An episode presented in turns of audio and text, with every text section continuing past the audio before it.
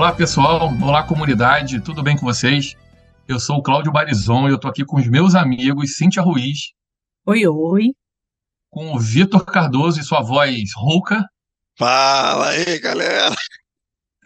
E o Petro Zabib. Fala, comunidade ágil, beleza? A gente hoje está recebendo mais uma vez, e como sempre, né, uma convidada, um convidado né, super especial. Dessa vez, uma convidada, a Caroline Teixeira, ou a Carol, né? E a gente veio falar sobre produtos. A gente vai pedir para a Carol se apresentar um pouquinho e depois a gente começa a conversar, querendo entender o que, que a agilidade ajudou a Carol e levou para os produtos que hoje ela gerencia. Vamos lá. Hein, Carol? Se apresenta para a nossa comunidade, por favor. Quem é a Caroline Teixeira? Boa noite, pessoal. Eu sou Carol Teixeira, hoje eu trabalho na Edux, né? Eu sou gerente de produto lá, né? E já trabalho com a parte de gerenciamento de projeto e já tem uns 10 anos aí. Vim lá do Cascata tradicional, né?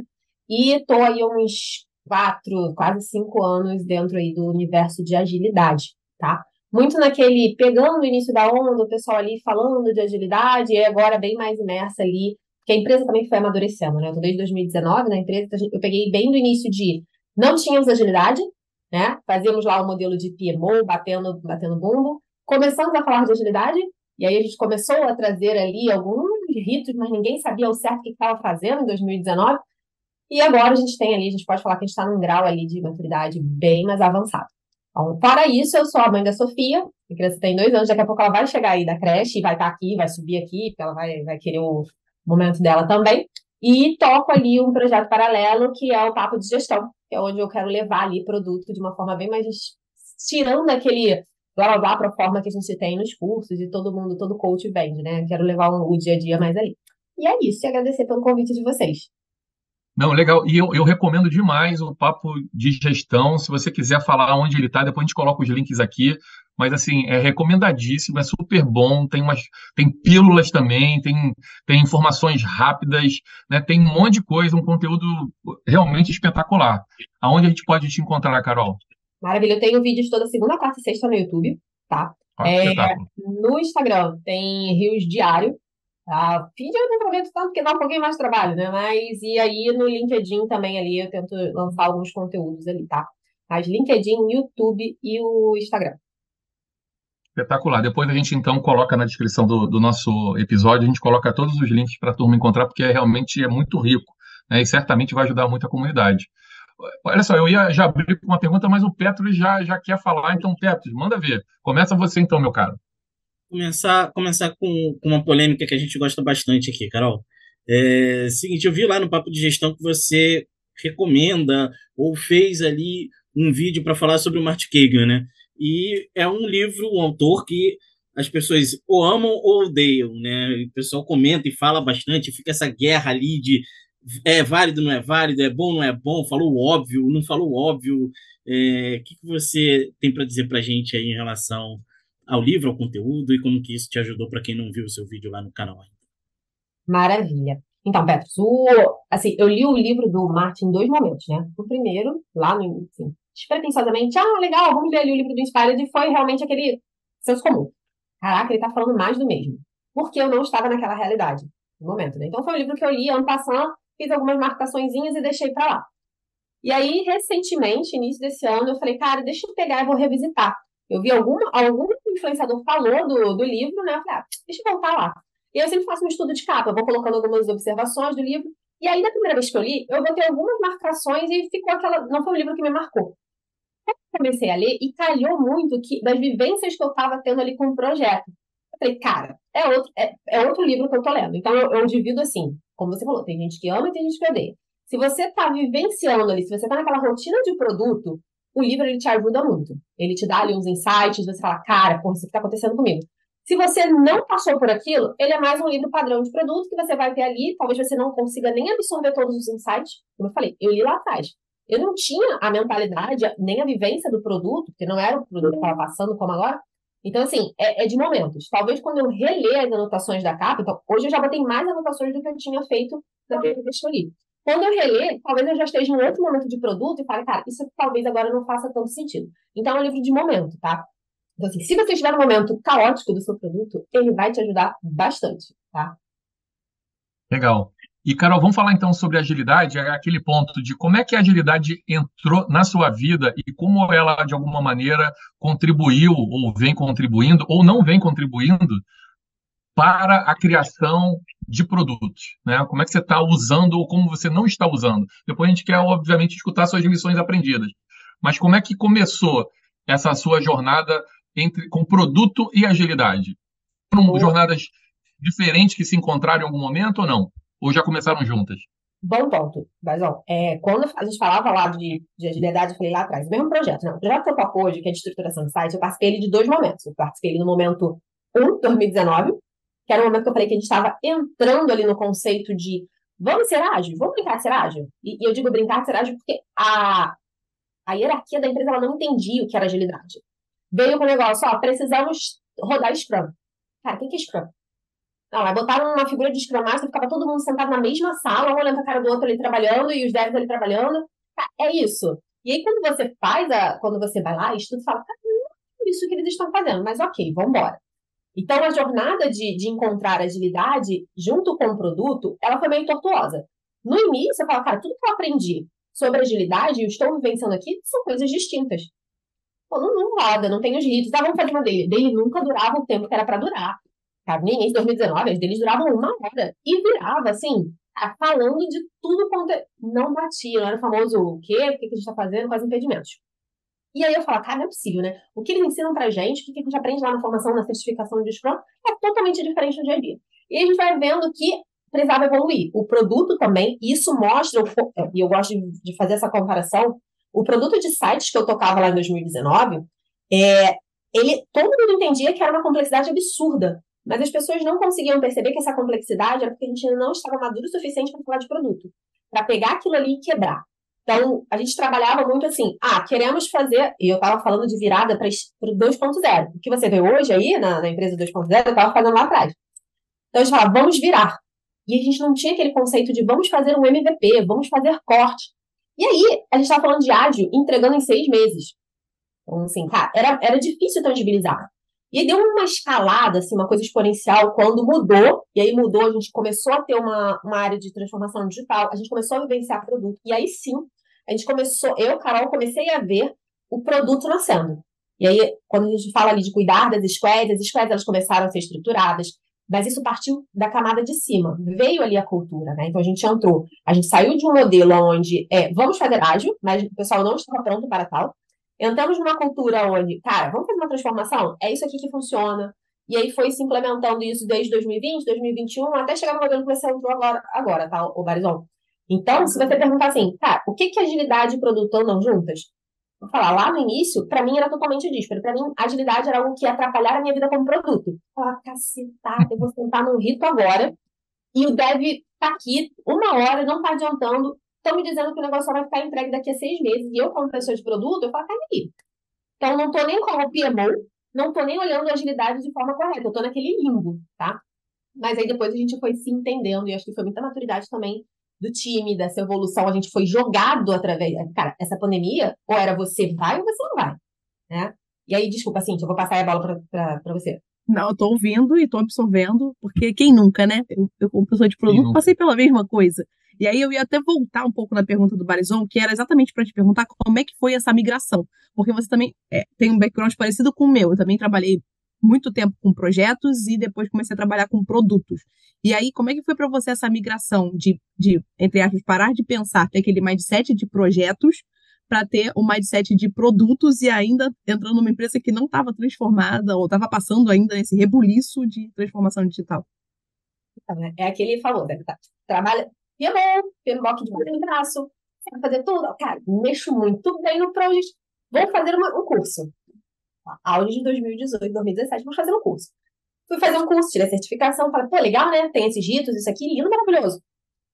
Vambora, agora para a vida real. Aí na vida real, 2019, eu fazendo outras coisas na empresa, e aí começamos, vamos, Carol, tu vai tocar esse projeto aqui. Show, projeto. Primeira reunião com um time de agência, de design thinking, etc.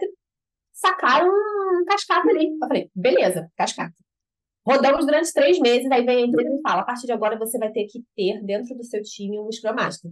E aí já, eu já fico, já fiquei com taquicardia, porque eu não tinha orçado, o meu orçamento não, não, não comportava uma squad. Então foi uma briga para falar, ok, o ano de 2019 não estava, então, na época, a TI teve que arcar com o custo da, daquela squad ali, porque, gente, vocês estão querendo botar um negócio, eu não tenho verba para isso.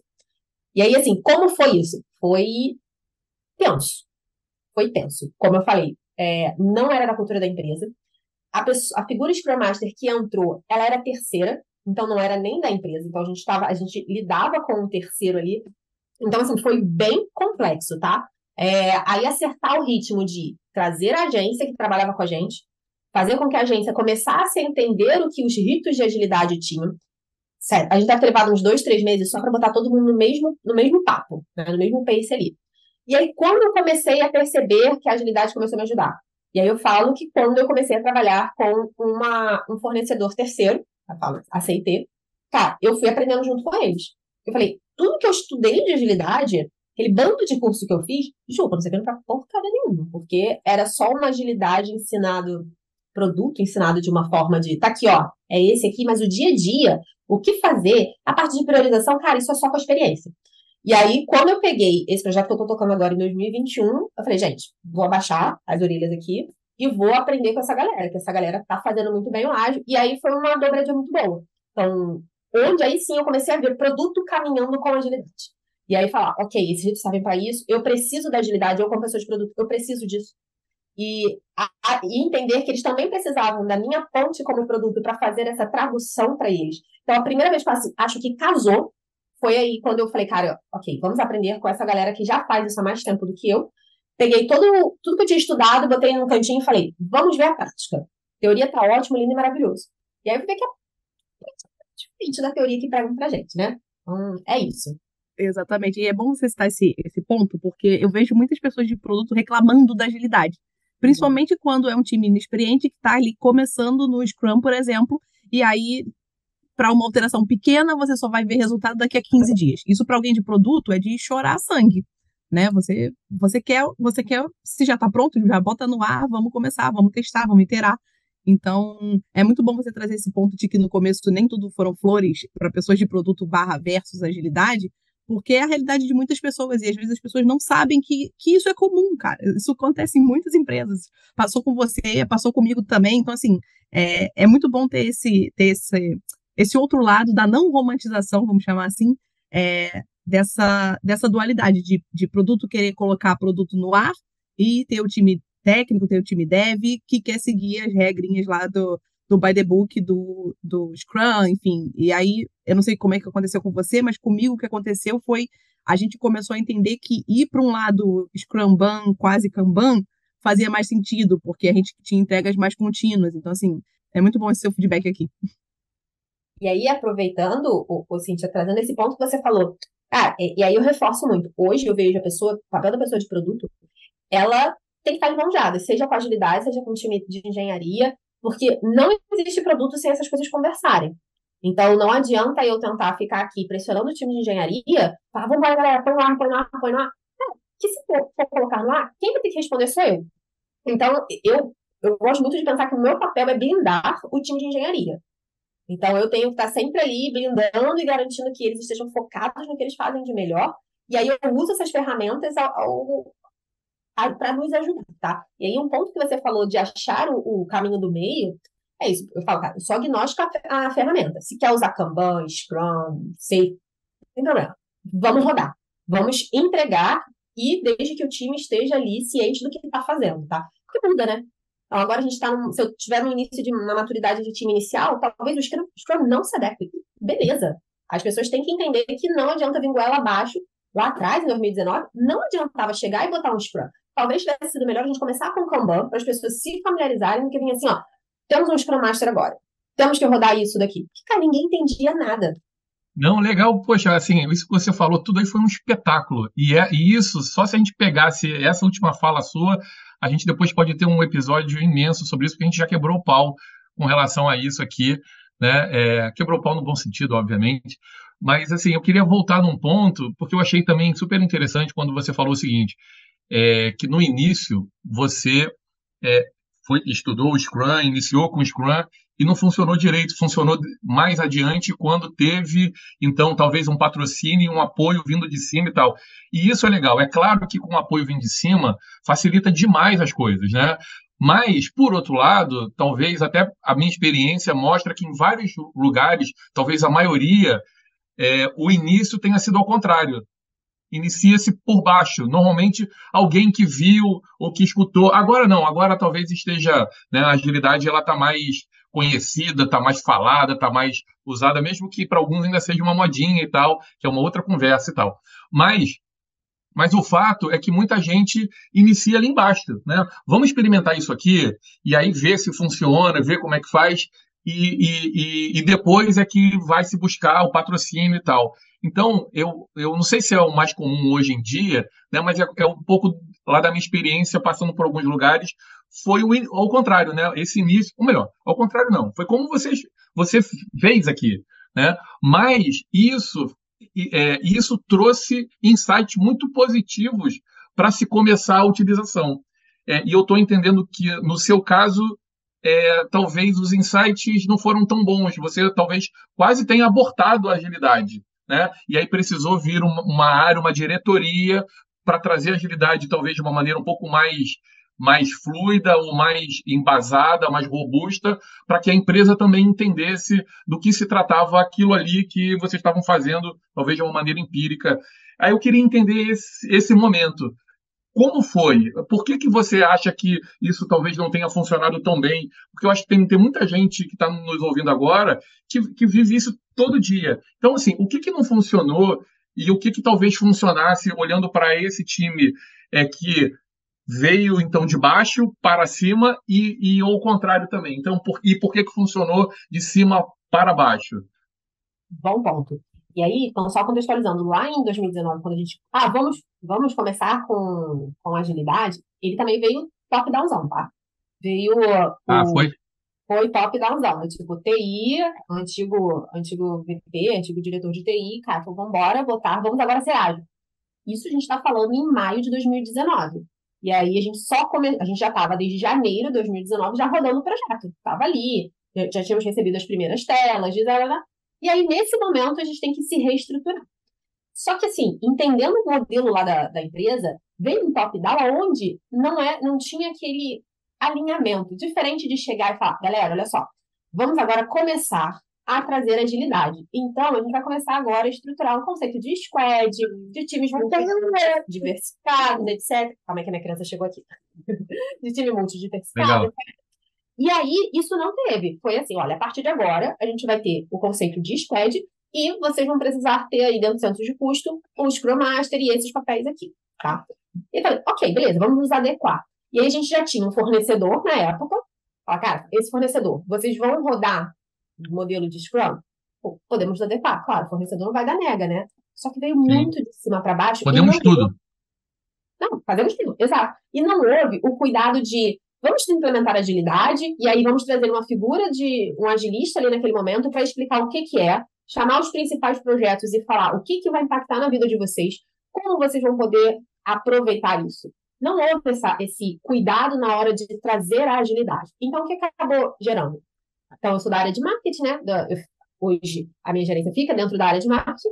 Caraca, mais um encheção de saco da TI. Acabou virando isso, né? A gente olhava e falava, caraca, agora a gente tem ali que gastar um caminhão de dinheiro, né? Que a gente teve que botar para outro orçamento, um caminhão de dinheiro para trazer, para botar um squad. E esse squad vai fazer o quê? Não tinha essa definição. Para a galera que estava ali, que acabou recebendo, essa, ah, vamos agora ser ágeis, a gente estava botando cabide de pessoas. O que essas pessoas vão fazer? Eles não têm um desenvolvedor? Eu já não estou pagando o desenvolvedor o fornecedor? Por que eu tenho que pagar um Scrum Master, por que eu tenho que pagar um papel de agilista? E não era nem agilista na época, né? É, por que eu tenho que pagar isso? E não tinha essa explicação. Então, realmente, foi dando, deu, é, é, você tentar a força de trazer o conceito de agilidade sem preparar. E aí, eu trago já o comparativo para a segunda gestão que teve, foi o cuidado da transformação digital. Então, entrou com uma área de transformação digital, uma área de gestão da mudança. E aí, trazendo o conceito de, olha, a partir de agora, a gente vai preparar então, os projetos. Quais são os projetos que estão aqui? Projetos novos, eles já nascem com o conceito de squad. E o que é esse conceito? Então, houve uma preparação que foi feita, que aí, quando você já entrava, você já sabia que ó, você vai rodar dessa forma, você vai ter um acompanhamento, esse daqui é o gerente lá de agilidade que vai acompanhar vocês. Então, assim, foi muito mais suave. O problema é que a primeira impressão é que fica, né? Então, houve um desgaste lá para as pessoas que vieram desse, desse livro. Você fala, cara, será que vai funcionar? E hoje a gente, que depois que sobrevivemos a tudo isso, a gente percebe que cara, esse conceito super funciona. A gente consegue entregar muito mais rapidamente. Está muito mais estruturado. Mas lá atrás não foi isso que transpareceu, tá? Então, assim, é, entendo quando vem de baixo, a gente começa a convencer e a gente mostra para os nossos gestores, né, para os níveis iniciais ali de, de liderança, que, cara, super funciona. Só que agora, o contrário, quando o nível de, de liderança tenta implementar sem preparar a base, você acaba gerando muito mais atrito do que outra coisa. Vai lá ver o desenho da Mona. Beijo. Adolescente. É, acho que eu te respondi, ô Marisol. Mas é exatamente isso que você falou, né? Engraçado perceber. Aqui a gente sempre fala muito isso, que é, é difícil conseguir que a agilidade seja, né, como diz o Petrus, como é que é? Implementada, implantada, Implantar, instalada, implantar. Instalada. instalada, Instalada, instalada. instalada. Errei o termo. Como diz o Petrus, né, que a agilidade seja instalada de baixo para cima. Se você não tem apoio da, da, da, alta diretoria, da gestão, fica muito difícil de você conseguir provar valor. Mas também, você trouxe, trazendo esse exemplo de, ao contrário, quando a alta gestão quer muito e faz de qualquer maneira, né? Faz sem preparar as pessoas, sem preparar a base da empresa para receber isso. Então, assim, é, não tem receita de bolo, mas assim, a gente sabe que alta gestão mais treinamento da galera é algo que indica um caminho do sucesso aí, né? Exato. E aí você vai até se perguntar, pô, mas por que quiseram implementar? Porque 2019 a gente tem hoje uma, um investidor que já, já tem aí um tempo, né? E uma das investidas dessa, desse, desse venture, eles já rodavam. Então, até fica fácil de comparar, né? Então, dentro do, do, do portfólio tinha lá a Isinvest. Cara, a Isinvest já rodava agilidade, já tinha ali. Vamos trazer isso? Aí senta alguém no conselho com todos os VPs e fala: funciona esse tal de agilidade, vamos trazer? Vambora. E só que você não faz o estudo de viabilidade, né? Você não vê que, que tá pronto para aquilo ali. E aí, tanto que a segunda onda, que a gente foi obrigado, tá todo mundo de home office em 2021, 2020 também. Precisa, os projetos precisam, precisam ser, ser os produtos precisam ser lançados. Então, assim, a gente se viu no momento que era, era isso ou isso, tá? Ou é perder diferencial ou perder vantagem competitiva. Legal. E, Carol, olhando para trás agora em 23, né, o que, que você vê de evolução? O, como é que você se enxerga hoje, você e seu time, né, e comparado com 2021? O que, que evoluiu? O que, que evoluiu também, não apenas na parte técnica, mas com relação a, ao comportamento, à adoção, e aí menos da agilidade, mas do modelo de trabalho. O que, que, o que, que você é, é, enxerga claramente de evolução e o que, que pode ter ficado para trás que não agregou nada? Conta para gente um pouquinho sobre esse processo evolutivo aí. Boa. Então, desde 2021 aí, estou tocando o mesmo, mesmo produto, né? Fazendo as atualizações. O que, que a gente teve ali de grandes aprendizados? Eu falei, é, teve muito um combinado de que, cara, estamos nesse barco juntos. Então, estamos nesse barco para mim, não é fornecedor, tá dentro do, tá dentro do, do produto, tá dentro ali da nossa célula, cara, é todo mundo junto. Então, a primeira coisa é time. Então, a primeira coisa, ah, não é porque o teu time é todo, todo, todo mundo terceiro. Não, é time. Então, seja CT, seja Accenture, seja qualquer um dos fornecedores, está ali dentro do conceito da célula. E isso foi uma coisa que a gente estabeleceu muito lá. Estamos todo mundo no mesmo barco, nosso objetivo é esse. Então, estamos juntos. Quer dizer que eu não vou soltar a mão, e, e aí precisou, claro, criar essa, essa confiança. Eu não vou soltar a mão de vocês. É, vocês, como engenharia, precisam confiar no que eu vou trazer e eu preciso confiar nas estimativas que vocês vão trazer. Eu preciso confiar no que vocês estão quebrando, porque vocês sabem melhor do que eu a solução para dar. Então, eu tenho que trazer o problema, vocês vão me ajudar no levantamento das soluções. Então, esse foi um combinado lá atrás e foi um combinado que, assim, é, o time, a gente fluiu muito. Então, a gente, claro, acertou e errou várias vezes. Mas sempre tivemos momentos de, cara, o que, que, que tá dando certo aqui nesse, nesse time? Isso aqui deu certo. Para o planejamento do, do ano de 2022, o que, que a gente tem que melhorar? O que, que a gente quer? Então, se fosse resumir numa palavra, é: ah, a gente é um time. É um time e tá todo mundo junto. E o que quer dizer todo mundo junto? Quer dizer que eu, Carol, como pessoa de produto, a pessoa ali na figura de, seja um agilista, seja na figura de um squad leader, que também pode ser chamado, ou de um tech lead, a gente está na mesma, no mesmo ponto da briga. Queremos entregar a melhor solução para o usuário. O que, que a gente quer olhar? Queremos resolver o problema, entregar a melhor coisa. Independente de, cara, qual, mudou, mudou o governo, mudou o presidente da empresa, mudou isso. Não, a gente está junto nesse objetivo, a gente vai entregar. Mudar os nossos objetivos de produto, ok, a gente vai se realinhar, mas a gente não fica apegado aqui. Então, assim, se fosse para resumir, ia falar muito a questão do time. O time está comprado com o que precisa ser feito. E aí a gente entender que cada um tem o seu ponto de tomar decisão e, tipo, eu tenho que confiar que a pessoa que está comigo no time, ela é capaz de tomar a decisão e eu não vou ficar passando por microgerenciamento dela. Então, assim, se for para resumir, meus aprendizados com esse foi aprender a confiar no time, estar junto com o time e o time saber que quando eu vou trazer um ponto, é, se eu falo que é urgente, eles sabem que eu estou usando a carta da urgência, porque realmente é urgente. Então, eu não, ter esses combinados. Se eu falar que algo é top-down, para não banalizar o top-down. Putz, galera, é o famoso fritar pastel. Eu odeio fritar pastel. Mas já vamos pegar o pastel aqui e vamos fritar. Vamos escolher o recheio? A gente pode dar a carinha desse pastel? Vamos embora. Mas é assim, é, eles sabem que eu tô na briga com eles. Esse é o ponto principal. E saber que o que eu falar de urgente é que realmente é urgente. Eu não vou usar a carta do urgente para uma demanda que alguém pediu. A gente sempre vai bater isso. E esse é um combinado que eu tenho com eles, eles têm comigo. Fala, Petros. Legal, Carol. E você usa alguma métrica específica para mostrar para o board, para a alta gestão, para a diretoria que você responde é, é, como que as coisas estão melhores hoje em relação a antigamente? Ou isso fica muito ali no feeling realmente de cada um, de sentir que o ambiente está melhor, sentir que as coisas estão caminhando melhor? Como é que ficou isso daí? Fala aí, Bari, quer complementar? Não, Petros, olha só, você não você não está entendendo, Petros. Você não sabe com quem você está falando, Petros. você precisa ver o dashboard dela. Vamos lá, chato. Carol, fala aí, fala aí, a Carol. É chato. Então, a gente é chato. Eu falo que a gente é chato porque assim, a gente é um time chato. A gente é um time chato que a gente vai ser aquela pessoa. Ah, mas não é agilidade. Aí eu gosto de falar assim: agilidade não é anarquia. Tem que ter minimamente processos muito bem definidos ali. Então, eu vou ser a chata que vou cobrar os processos, os famosos guarda-reios que eu uso aqui. E a questão de métricas. Tá, uma coisa que eu aprendi bastante ouvindo uma galera aí de, de dados falando é se a gente, como pessoa de produto, não está conectado com as métricas, se eu não sei falar, eu posso não saber fazer uma query, eu posso não saber montar um dash, mas eu tenho que saber quais são as minhas principais métricas, quais são as métricas que estão sendo ali, e se eu subir uma funcionalidade, eu não posso subir, como eu falei, né? A gente não frita pastel, a gente tenta não fritar, às vezes tem que fritar. Mas se eu for subir alguma coisa, o que eu subir precisa ter um indicador ali. Eu preciso olhar aonde aquilo vai mexer. Para quê? Porque se eu perder isso, eu não vou conseguir negociar com essa galera. Se eu não conseguir mostrar, eu vou trazer um exemplo. É, um exemplo, aí o indicador pode ser aumenta minha taxa de conversão. A gente tem ali, né, como o próprio Arizon falou, a gente tem alguns indicadores de produto que a gente faz essa gestão visual para saber, ok, aumentamos o investimento em mídia. Mídia não é da minha área.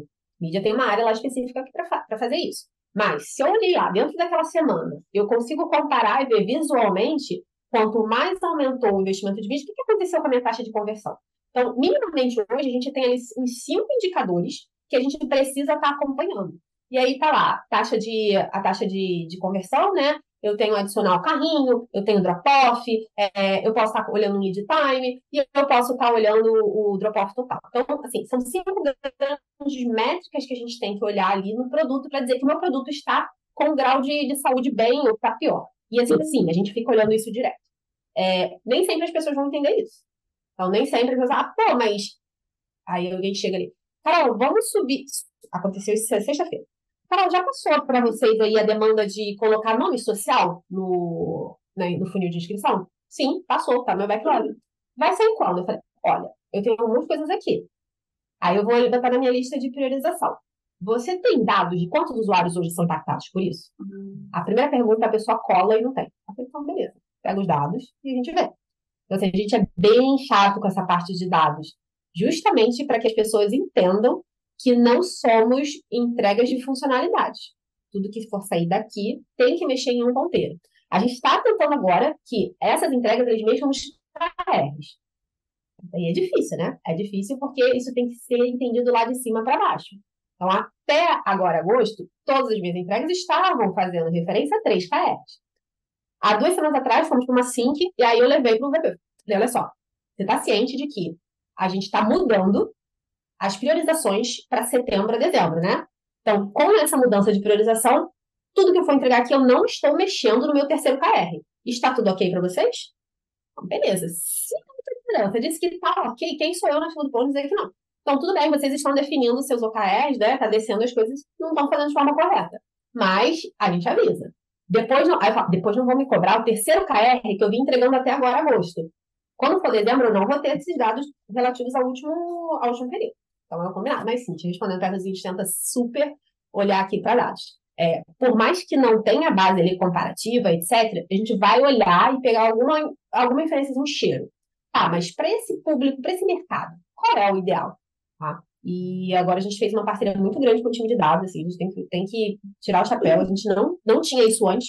O time de dados hoje, ele compra muito as nossas brigas, então é, eles entendem que a gente precisa estar juntos, eles precisam nos ajudar, e a gente também, como pessoa de produto, tem que entender que eu não vou ficar pedindo 300 dashboards. Ninguém olha 300 dashboards, ninguém olha 300 indicadores. A gente precisa saber qual é o principal, né? O que, que o VP gosta de ver? O VP quer ver dinheiro, então tem que dizer para ele esse daqui. O que, que o diretor quer ver? O diretor quer ver esse daqui. E é dando a informação na medida que eles precisam. Não vou liberar, aí eu falo, eu não vou liberar um dash gigante, aquele, aquele dash, que você viu, não vou liberar aquele dash para o meu VP ver. Ele vai ver aquilo ali, o que, que ele vai entender? Nada. Por quê? Porque não é para ele entender aquilo, gente. Se o meu VP está tá perdendo tempo dele olhando apertar parafuso, tem algo muito errado nessa estrutura. E aí, por isso que a gente faz esse meio controle de tipo, quais indicadores eu vou levar para cima, quais indicadores vão ficar aqui. Fala, Barizol. Muito bom, né? Essa parte de indicadores realmente é absolutamente fundamental. Mas eu vou pegar um gancho numa fala que você teve no início, que você usou um conceito que talvez não seja conhecido por muita gente, que são os guardrails, né? E aí, se você puder falar um pouquinho dele e vou um pouco mais além, porque esse é um tema polêmico, né? Você até chegou a falar que agilidade não é uma anarquia, que eventualmente é importante ter os processos, né? E, e algumas pessoas, né, podem enxergar essa frase e torcerem o nariz, porque né, existe lá um dos valores da agilidade, por exemplo, é indivíduos e interações acima de processos e ferramentas. Né? E aí, e aí, assim, como é que a gente junta essas duas coisas, né? E aí, se você então puder explicar um pouquinho o que são os guarda-reios, puder falar um pouquinho sobre essa dicotomia aí, né, entre eles, sim, sim. E, mas, mas o porquê usá-los também? Bom, bom. É, aí vamos lá. Lá no manifesto também tem outro que a gente fala de entregar, entregar valor. Eu tenho que entregar valor para o usuário. Então, eu pego, aí, eu, aí eu vou usar o, o by the book e by the braço. Né? Se você quer que entregue valor para o usuário, e se eu não tenho um modelinho ali para seguir, cara, vai virar bagunça. Minimamente, eu preciso, eu entendo que a gente não precisa ser burocrático, como é um cascata, de chegar ali e deixar tudo muito ajustadinho, etc. Mas se eu não tiver dizendo, ó, aqui é o seu limite, aqui é o seu outro limite. No meio você faz o que você quiser. Se eu não tiver isso, cara, a gente vai entrar numa bateção de cabeça do que, que dá para fazer e o que, que não dá para fazer. Então, deixa eu responder. O que, que são os guarda-reios aqui pra gente? O que, que a gente define de guarda-reios?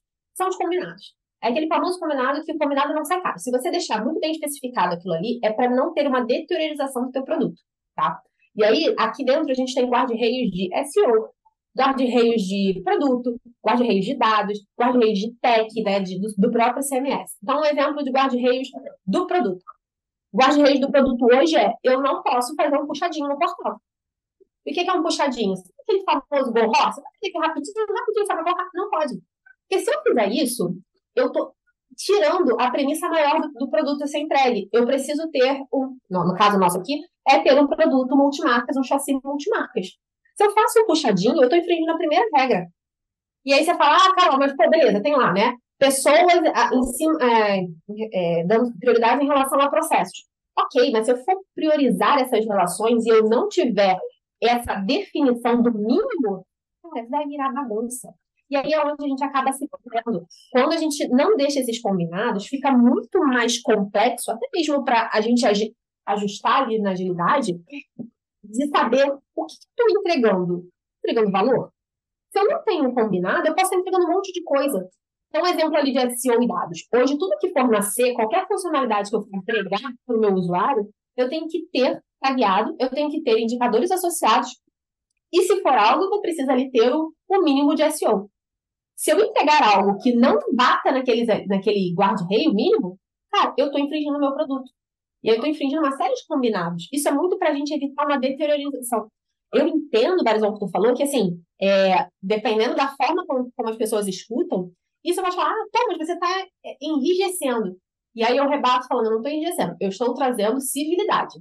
Porque se, eu, se a gente não tiver combinados, cara, você vai entender uma coisa, eu vou entender outra, e a gente vai fazer. E pessoas saem da empresa. Então, hoje o produto que eu toco, ele vai ser passado para uma outra área, para sustentar. Se eu não tiver esses combinados, a outra área, ela precisa saber de afirmação.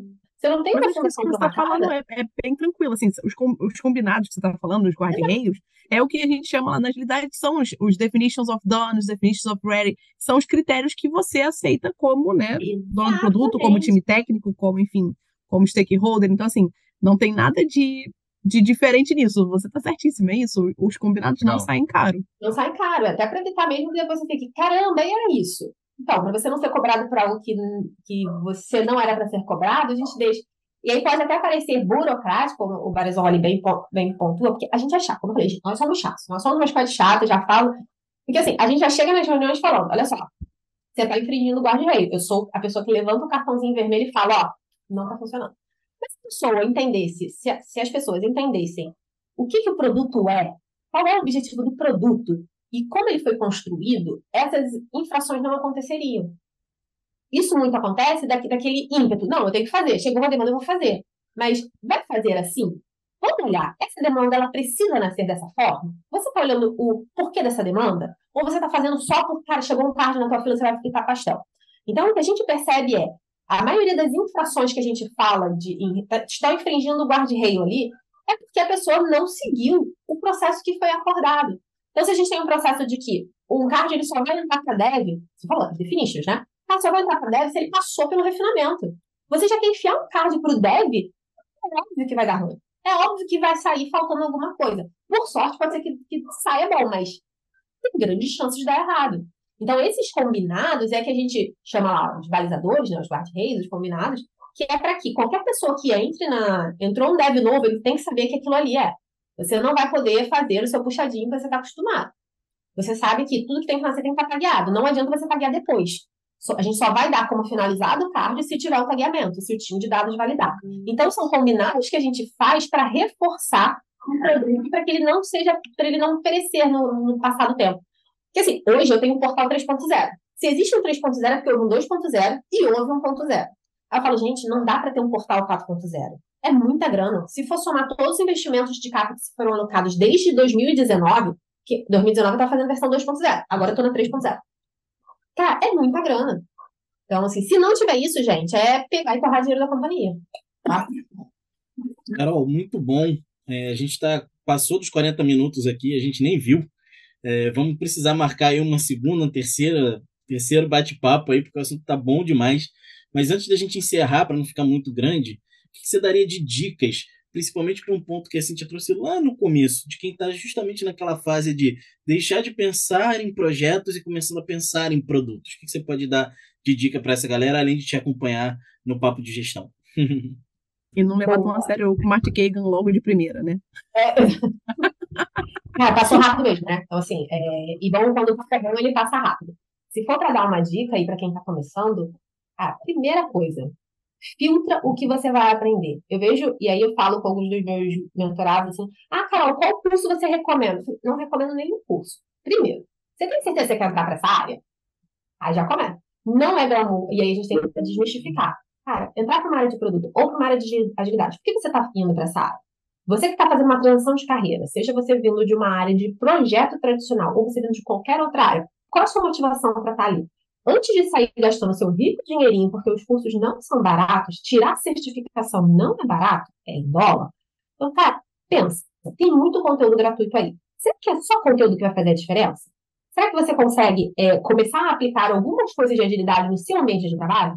Aí eu falo para por exemplo, é, eu estava trabalhando com uma menina, que ela é enfermeira, e ela quis fazer, ela está fazendo um processo de transição de carreira. Aí, ok, fez, ela fez a segunda faculdade, voltada para sistema de informação, e agora ela estava ali, Carol, eu vou para curso? Falei, nenhum.